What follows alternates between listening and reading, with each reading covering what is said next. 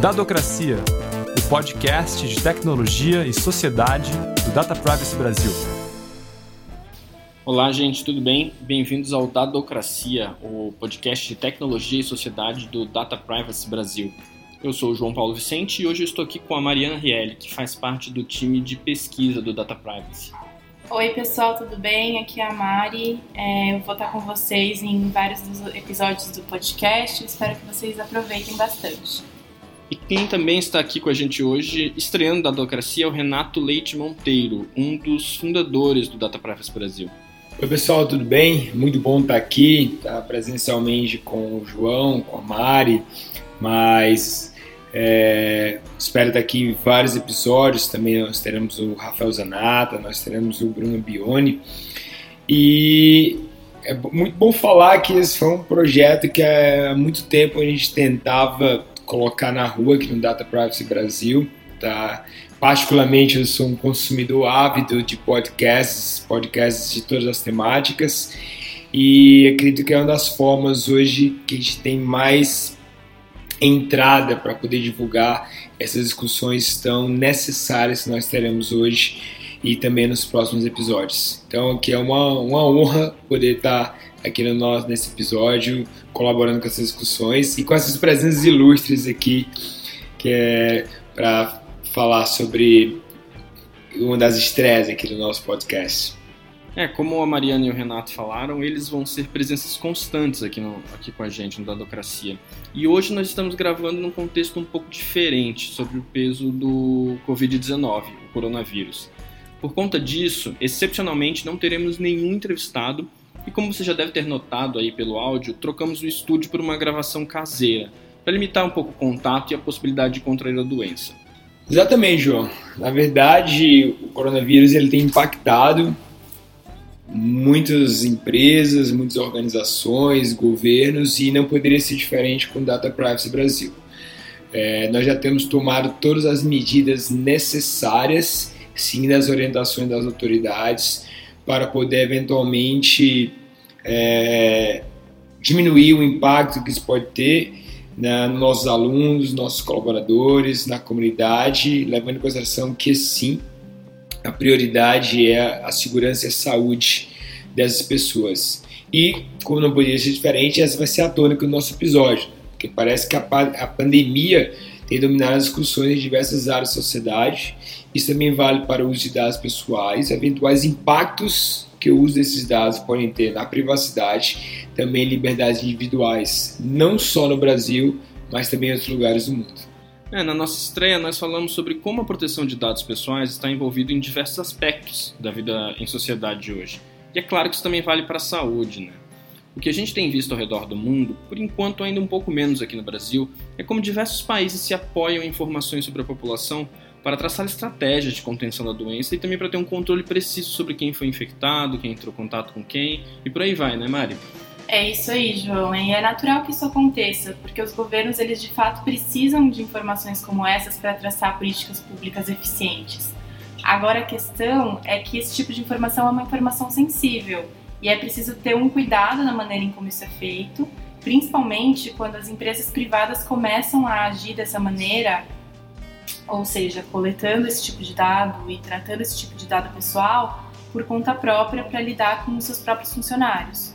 Inclusive, é, o boletim número 10 do Observatório da Privacidade e Proteção de Dados, depois a gente vai deixar o link para vocês aí, mas o boletim traz uma série de notícias sobre como os órgãos responsáveis pela proteção de dados ao redor do mundo estão estabelecendo diretrizes para lidar com os dados coletados e utilizados nesse contexto do coronavírus.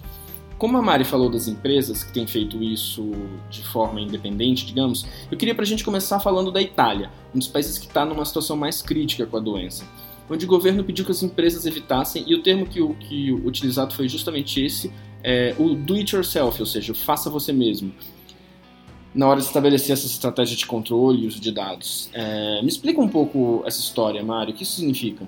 O que acontece, João, é que no começo de março, a autoridade italiana publicou um artigo em que ela pediu para que as empresas não coletassem dados sobre seus funcionários além da, daquilo considerado estritamente necessário ou que investigassem a presença de sintomas de gripe ou contato com pessoas infectadas.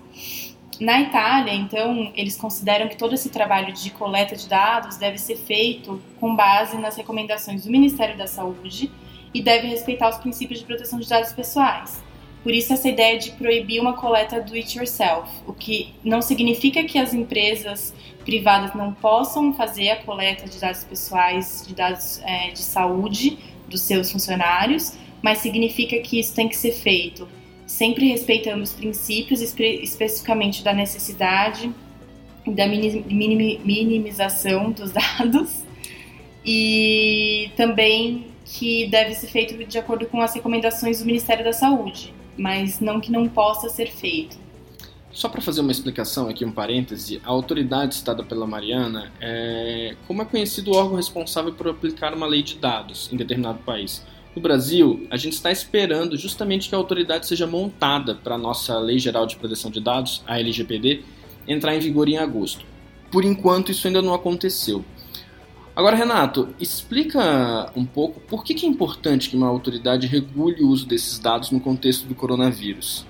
Pegando um pouco aqui do que a Mari falou, João, né, e desculpa aqui o meu italiano, né, o que ela acabou de escrever foi justamente as orientações que foram dadas pela autoridade garante que é a, como é conhecida, a Autoridade Nacional de Proteção de Dados Pessoais da Itália, e que tem tido um papel fundamental na forma como as demais autoridades e órgãos da, da esfera privada, ou, organizações da esfera privada, têm lidado com, com esse tipo de informação. Então, como a gente sabe, infelizmente aqui no Brasil, com muito atraso, a gente ainda não foi estabelecida a nossa ANPD, a Autoridade Nacional de Proteção de Dados, e que teria um papel fundamental, não só nesse contexto de pandemia, mas principalmente nesse contexto de pandemia, para poder orientar como as organizações e também os, os órgãos da administração pública municipal, estadual e federal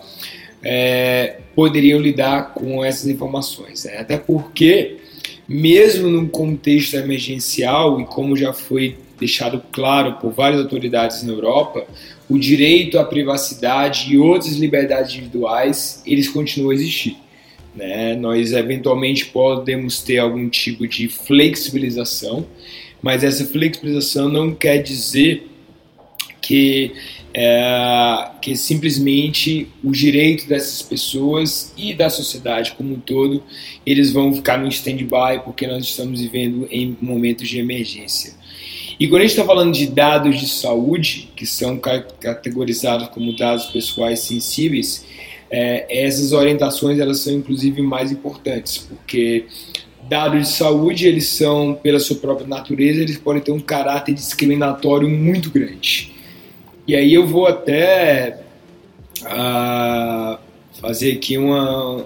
confessar o episódio, né? Enquanto a gente conversa aqui, eu alguns dias eu fiz exame de coronavírus, deu negativo, né? Ainda bem, deixei já bem claro aqui que deu negativo. Mas os poucos minutos ou poucas horas que eu estava dentro de um hospital para poder fazer um exame eu vi como eventualmente o mero fato que eu estar indo realizar um procedimento para verificar se eu, se eu estava ou não com a doença, já as pessoas já me olhavam de forma diferente. Né? Então, isso é o eventual impacto de discriminatório que o eventual uso dessas informações podem ter, seja uma pessoa que vai fazer um exame no ente, no ente público, no ente privado, seja um colaborador, um empregado que está numa, numa empresa e está com suspeita. Hoje a gente tem a, a, mera tosse que a gente faz hoje agora no cotovelo, mas não mais no braço, isso já pode levar a algum caráter discriminatório. Então imagina o uso indevido dessas informações de, de, eh, de maneira reiterada, em larga escala, por autoridades públicas, por entes privados, o impacto que isso pode ter na vida das pessoas em liberdades individuais. Inclusive, a gente vai comentar, né, João, aqui em vários locais do mundo onde isso já tem acontecido.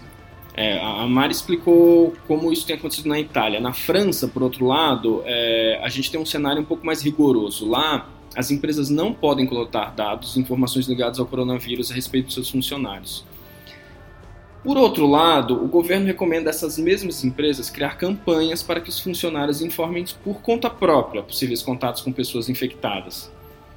É, e essa é uma posição bastante diferente do que ocorre, por exemplo, na Bulgária, onde existe um comitê de crise para acompanhar como cada estado está lidando com a questão dos dados pessoais no contexto do coronavírus. Mas, ao mesmo tempo, o governo estabeleceu que é, questões como medição de temperatura e coleta de dados de saúde é, fossem mandatórias, obrigatórias no prédio onde esse comitê funciona.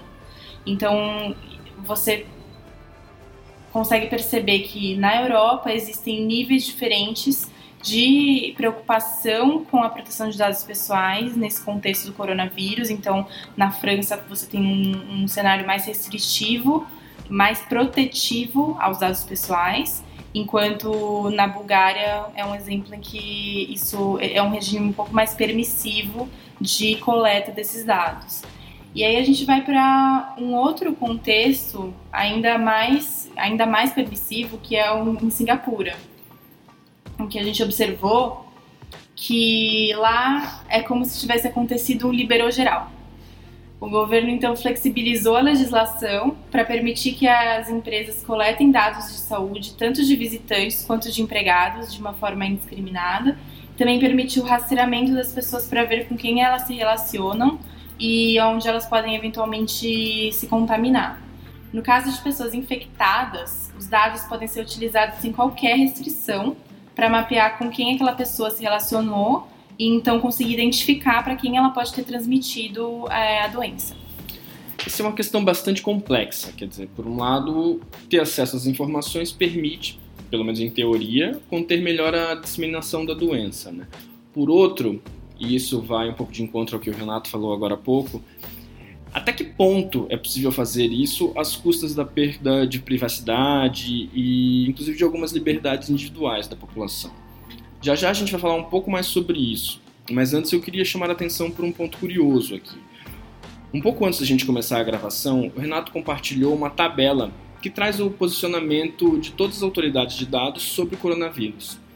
E é bastante interessante como, em alguns casos, é, essas diretrizes têm especificidades ligadas ao uso de câmeras de imagem térmicas, é, ou seja, câmeras capazes de identificar a sua temperatura corporal.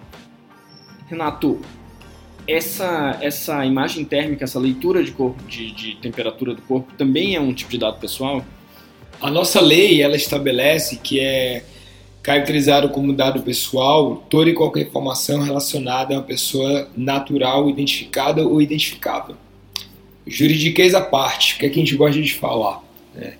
Que deve ser considerado dado pessoal toda e qualquer informação que se refira a uma pessoa natural, que é eu sei quem é essa pessoa, existe a potencialidade de saber quem é essa pessoa, ou mesmo que eu não saiba quem é essa pessoa, se é a Mari, se é o João, se é o Renato, se é o seu RG, se é o seu CPF, mas de individualizar uma pessoa natural.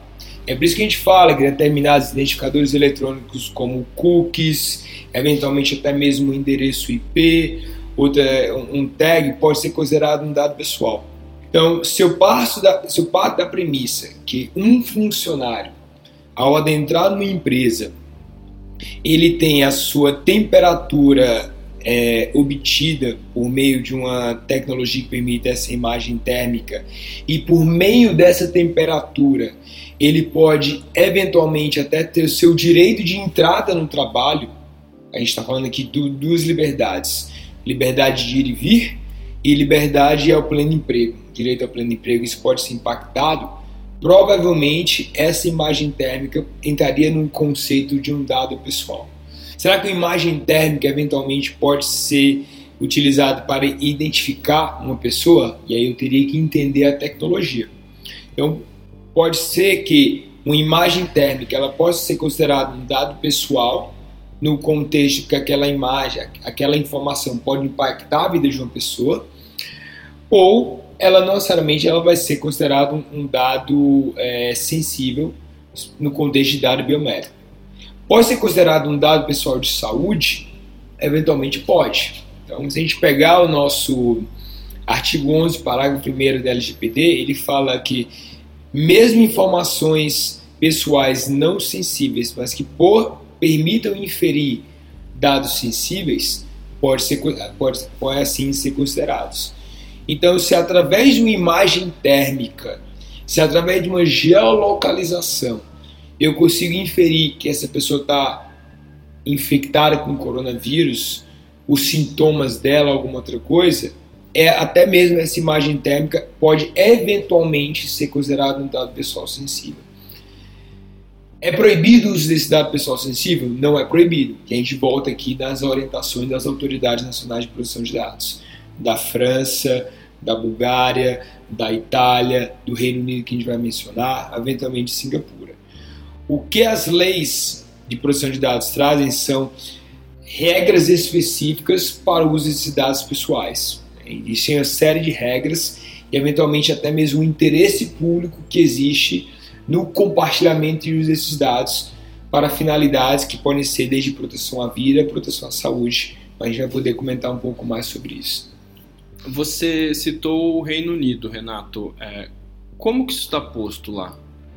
Tá, então o Information Commission Officer, né, o ICO, como ele é, como ele é conhecido, acho que ele tem se manifestado dizendo que a matéria de uso, o tratamento, o processamento de dados de saúde com relação a pandemias, em tempos de pandemia, em específico aqui do Covid-19, ele é uma matéria que chama de compelling public interest, ou seja, de um interesse público maior, que pode levar, é, em tempos de emergência de saúde, a utilização dos dados é, de maneira um pouco mais flexível, ou seja, um compartilhamento de dados muito maior.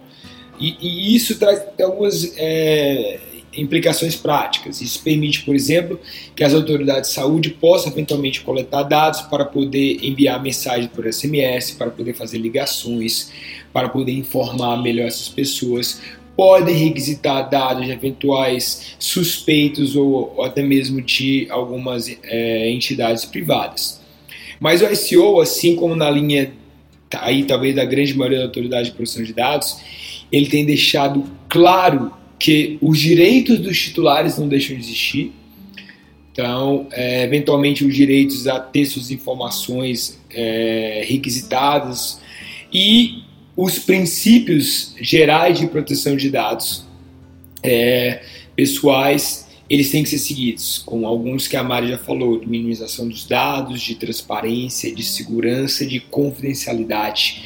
Uma coisa que o ICO ele deixa claro é que é, não deve ser considerado um obstáculo eventual necessidade que existe no compartilhamento de dados de saúde com as autoridades de saúde. Ou seja, cabe às autoridades de saúde é, processar esses dados para as finalidades que são de interesse público maior. Então, nós podemos colocar aqui a autoridade do Reino Unido como aquela que tem que ser colocado numa flexibilização um pouco maior, mas mesmo nesse meio mais flexível, princípios e direitos têm que, de produção de dados, de privacidade, eles têm que ser seguidos.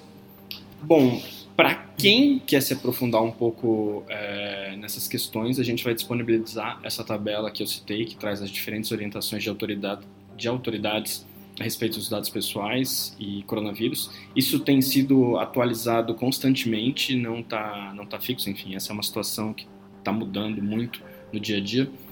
Agora, para mudar a página um pouco, mas não muito, também há outras questões que estão surgindo nessa história, nesse contexto do Covid-19. A China, o país onde o coronavírus foi identificado primeiro, que estabeleceu medidas radicais de contenção, agora já vê o número de casos começar a diminuir. Só que, em paralelo a isso, ativistas e pessoas ligadas à defesa de privacidade estão questionando a possibilidade de que a China mantenha em uso medidas de vigilância criadas por conta do coronavírus, como câmeras de temperatura corporal e um controle de trânsito nas cidades. Na verdade, e aí você pode é, escolher concordar ou não com essa visão, até quem acredite que as autoridades chinesas usaram o vírus como um pretexto para intensificar o aparato de vigilância que já existe por lá. É, o que vocês acham disso? É, em relação a essa última parte, eu tendo a achar que é teoria de conspiração, mas em relação à questão da vigilância, isso é muito sério e muito real na, na China, assim como em alguns outros países. E o que eu o que eu diria, na verdade, eu vou até ler rapidamente algumas das medidas que eles estão tomando é, e que provavelmente vão continuar depois do, do, do, coronavírus. Eles têm monitorado a população via drones, que os próprios drones eles é, falam, né? De alguma forma eles falam para as pessoas para que elas devem colocar uma máscara ou que elas devem ir para dentro de casa. É, eles têm usado softwares de reconhecimento facial que medem a temperatura das pessoas e identificam, é, identificam isso mesmo que as pessoas estejam usando máscaras.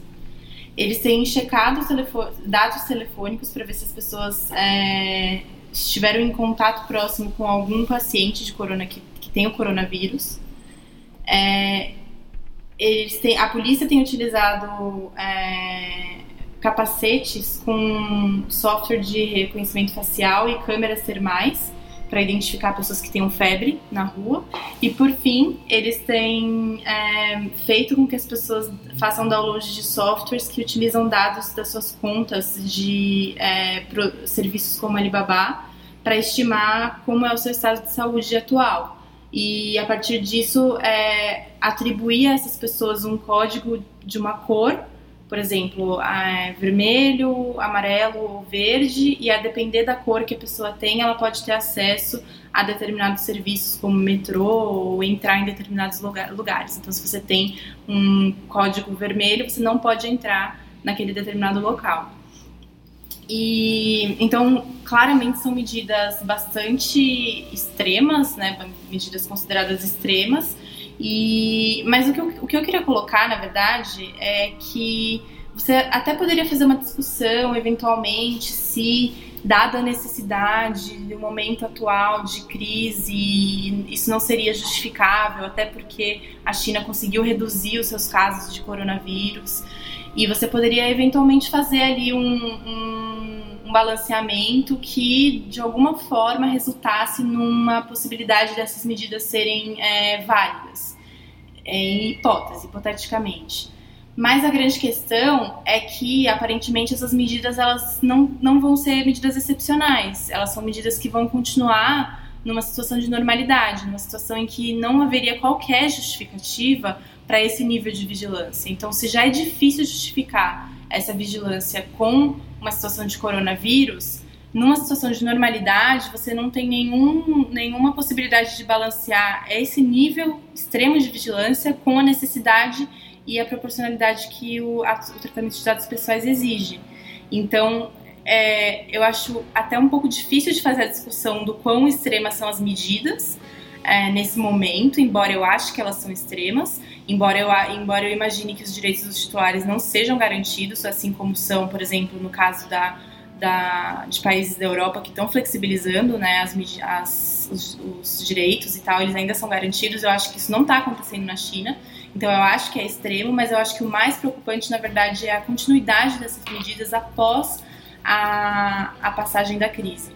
É, porque aí de fato você tem um, todo um aparato de vigilância que não tem razão de ser, né? A não ser é, fortalecer o Estado frente ao indivíduo e restringir as liberdades individuais das pessoas. E isso já vem acontecendo né, em algumas províncias na, na China contra grupos minoritários que são altamente vigiados então, eles já têm uma tecnologia desenvolvida que agora está sendo aplicada no coronavírus e está sendo ampliada para todo o território chinês e tende a continuar. Então, realmente é uma situação muito preocupante. E eu concordo aqui absolutamente com o que a Mari falou, né? Porra, é o que infelizmente alguns têm chamado aqui do novo normal. Receio que isso que está sendo feito agora em esses tempos de emergência seja considerado o novo normal, que elas medidas não sejam retiradas quando esse surto ele for controlado. Né? Isso relembra até logo no começo do, do que estava acontecendo na China, na província de Wuhan, você tinha justamente aplicativos que eram fornecidos para poder eventualmente orientar a, a população, mas uma reportagem do New York Times justamente verificou que esse aplicativo em que qualquer pessoa poderia ir lá e verificar quais, quais eventuais sintomas que tinha e dizer, olha, estou com tosse seca, estou com febre, estou com cansaço, estou com dor de cabeça. E aí você tinha uma orientação dessas pessoas, aí tinha uma geolocalização para dizer qual era o posto de saúde mais próximo, o que fazer. Foi verificado por essa reportagem do New York Times que a geolocalização dessas pessoas estavam sendo compartilhada com as autoridades policiais da China. E as pessoas que eventualmente iam lá e colocavam que estavam com esses sintomas, era levantado um red flag para as autoridades e sabe-se lá o que eventualmente poderia acontecer com essas pessoas, seja naquele momento, seja no futuro, seja para estabelecer essa a política, os, a plataforma chamada de Health Codes, que foi mencionada com a Mari, das cores é, verde, amarelo e vermelho, ou até mesmo no futuro, ou compartilhado isso com empregadores, compartilhado com autoridades migratórias, com border control, entre outras questões. Então, o receio é realmente que isso vire o normal. Né? Isso apenas demonstra que algo que eu gosto de falar muito, que quando a gente está falando de leis de proteção de dados, a gente não está falando de privacidade. A gente está falando, eventual, a gente está falando do impacto que existe em direitos e liberdades fundamentais. E a privacidade é uma delas. Todos esses, esse vai se tornar, na verdade, esse momento que nós estamos vivendo vai se tornar um grande laboratório, até mesmo acadêmico, para a gente verificar é, como esse balanceamento em momentos de emergência ele deve ser realizado e como estabelecer medidas que sejam ao mesmo tempo proporcionais e adequadas, mas que não impeçam que as autoridades possam se valer de dados pessoais que forem necessários para atingir as finalidades que são de interesse público. Mas não é só a China que está sofrendo um escrutínio por conta disso, do, de como ela tem lidado com o coronavírus. Em Israel, o governo revelou, começo de março, que tinha acesso a um banco de dados que até então era secreto, com informações coletadas dos celulares de todas as pessoas que usam provedores de telefonia e internet israelenses. Esse banco de dados foi criado com o objetivo de combater o terrorismo. E agora o governo israelense pretende usar essas mesmas informações é, que eles coletaram desses celulares, enfim, para traçar um mapa de quem cruzou caminho com pessoas infectadas.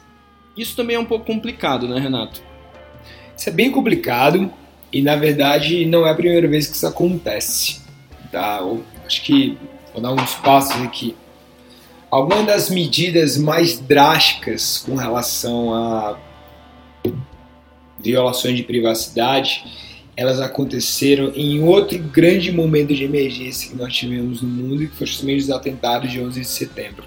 Né? Então nós tivemos o Patriotic Act nos Estados Unidos, nós tivemos é, a coleta massiva de dados pessoais que, inclusive, anos depois foram é, resultaram no estabelecimento de cooperação entre diferentes governos para que houvesse uh, o acesso a dados trafegados através da internet e coleta desses dados de os serviços que são muito comuns no nosso dia a dia e que foram revelados pelo Edward Snowden. Então, provavelmente você está ouvindo esse nosso podcast, você está ouvindo Dadocracia, você deve já ter ouvido falar do Edward Snowden e de todo o escândalo de espionagem é, internacional que foi revelado por ele em 2013 e que nós temos impactos a, até hoje.